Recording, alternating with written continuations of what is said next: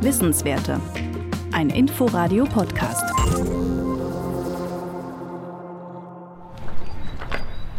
Auch in diesem Winter hört man am Berliner Müggelsee die Wellen ans Ufer schlagen.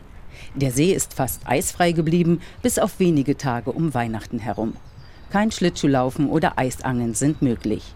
Eisfreie Winter nehmen seit den späten 80er Jahren kontinuierlich zu, berichtet die langjährige Seenforscherin Rita Adrian vom Leibniz-Institut für Gewässerökologie und Binnenfischerei in Berlin. Wir haben einen Verlust von Eisdauer von zwei bis größer vier Wochen. Was hinzukommt, ist, dass wir zunehmend keine durchgängige Eisbedeckung haben. Mittlerweile haben wir mehr Jahre, wo so ein See zufriert, wieder auftaut wieder zufriert und wieder auftaut. Ein Trend, den die Forscherinnen und Forscher eindeutig dem Klimawandel zuschreiben und der weltweit nördlich des 45. Breitengrades zu beobachten ist.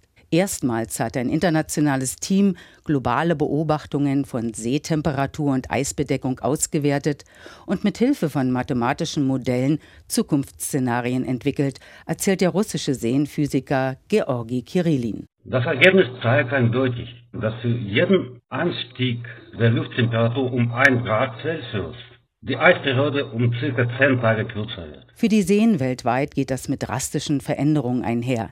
Denn die Eisbedeckung ist ein wichtiger Faktor für viele Lebewesen, die an diese Winterruhe angepasst sind, erzählt die Berliner Seenforscherin Rita Adrian. Eis schirmt Licht ab und speziell wenn die Eisschicht mit Schnee bedeckt ist, dann haben wir große Reflexion und dann kommt weniger Licht in die Wassersäule an und steht weniger Licht für die Photosynthese für Algen zur Verfügung.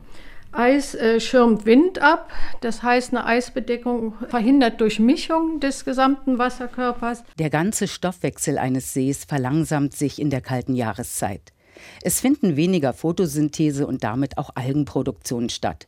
Werden die Winter aber wärmer, laufen diese Prozesse in eisfreien Seen weiter. Das Interessante daran ist, wenn die Algenentwicklung früher losgeht, wird das Maximum früher erreicht und die Zooplankton, die auf diese Nahrungsressource angewiesen sind, die gehen entweder auch nach vorne und kommen früher vor und haben dann ein gutes Futterangebot einfach früher, aber nicht alle Arten können das. Das heißt, Arten, die dann diese Verschiebung nicht vollziehen können, die verlieren dann in so einem Jahr ihre Nahrungsressource. Der Winter entscheidet über die Nahrungsgrundlage im Sommer, aber auch über die Wasserqualität, meint die Seenforscherin Stella Berger.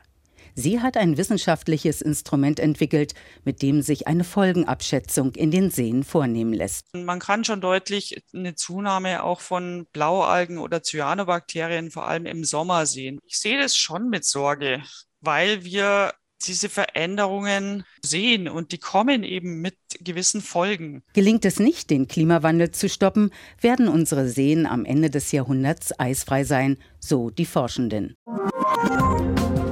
Wissenswerte.